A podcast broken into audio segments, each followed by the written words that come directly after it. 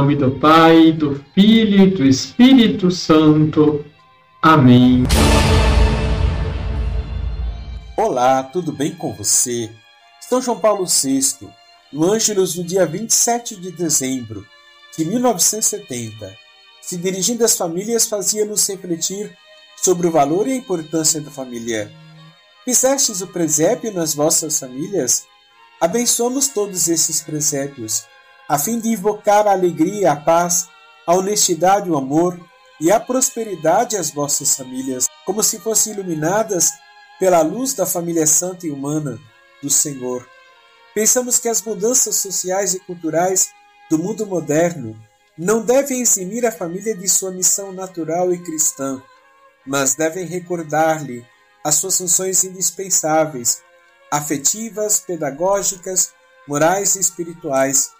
Devem recordar-lhe o seu original e profundo sentido de comunidade, unida no amor e na ordem, assim como o seu papel de iniciar na visão social e na vocação de cada um ao serviço, ao dever, à solidariedade para com a sociedade civil e eclesial, vocação para que os filhos devam ser orientados, especialmente pelo exemplo dos pais.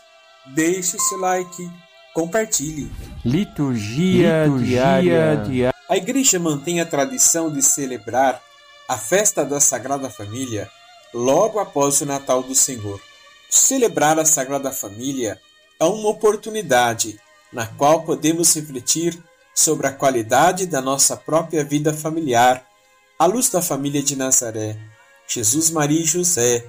Jesus viveu por 30 anos no seio de sua família. Nossa imaginação faz-nos antever uma família muito feliz, cheia de paz e de bênçãos de Deus. No entanto, como qualquer outra família, houve momentos de alegrias e tristezas, de provações e dificuldades. Deve ter sido um momento muito dolorido, quando Jesus, com cerca de 30 anos, deixou a sua casa para o trabalho que o seu pai lhe havia confiado. Mateus capítulo 2, versículos de 13 a 15 e de 19 a 23 nos fala de um desses episódios difíceis na vida da Sagrada Família, a fuga para o Egito. José e Maria deixam sua terra em busca de proteção e segurança para o menino Jesus. Há uma ordem divina dada a José pelo anjo do Senhor em sonho: Levanta-te, pega o menino e sua mãe e foge para o Egito. Fica lá até que eu te avise, porque Herodes vai procurar o menino para matá-lo. Mateus continua nos informando que, obedecendo a ordem do anjo, partiram e ficaram no Egito até a morte de Herodes. Continua o evangelista Mateus. Quando Herodes morreu, o anjo do Senhor apareceu em sonho a José, no Egito, e lhe disse: Levanta-te, pega o menino e sua mãe e volta para a terra de Israel, pois aqueles que procuravam matar o menino já estão mortos. José levantou-se, pegou o menino e sua mãe e entrou na terra de Israel. O Senhor ordenara por sonho a José que deveriam morar na região da Galiléia. Veja que bela família! Eles estavam sempre atentos e disponíveis à vontade de Deus. E a nossa família está atenta à vontade de Deus e encontra nela sua alegria? Que valores precisamos resgatar hoje em nossas famílias para que elas se pareçam com a família de Nazaré? Vamos rezar?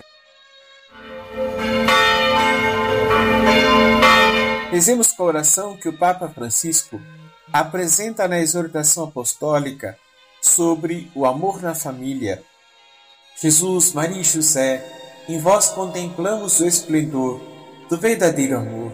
Confiantes a vós nos consagramos. Sagrada Família de Nazaré, tornai também as nossas famílias lugares de comunhão e cenáculos de oração, autênticas escolas do Evangelho e pequenas igrejas domésticas. Sagrada Família de Nazaré, que nunca mais haja nas famílias episódios de violência e fechamento e divisão, e quem tiver sido ferido ou escandalizado, seja rapidamente consolado e curado. Sagrada Família de Nazaré, fazer que todos nos tornemos conscientes do caráter sagrado e inviolável da família, da sua beleza no projeto de Deus. Jesus, Maria e José, ouvi-nos, a nossa súplica. Amém. Abençoe-vos o Deus Todo-Poderoso, Pai, Filho e Espírito Santo. Amém.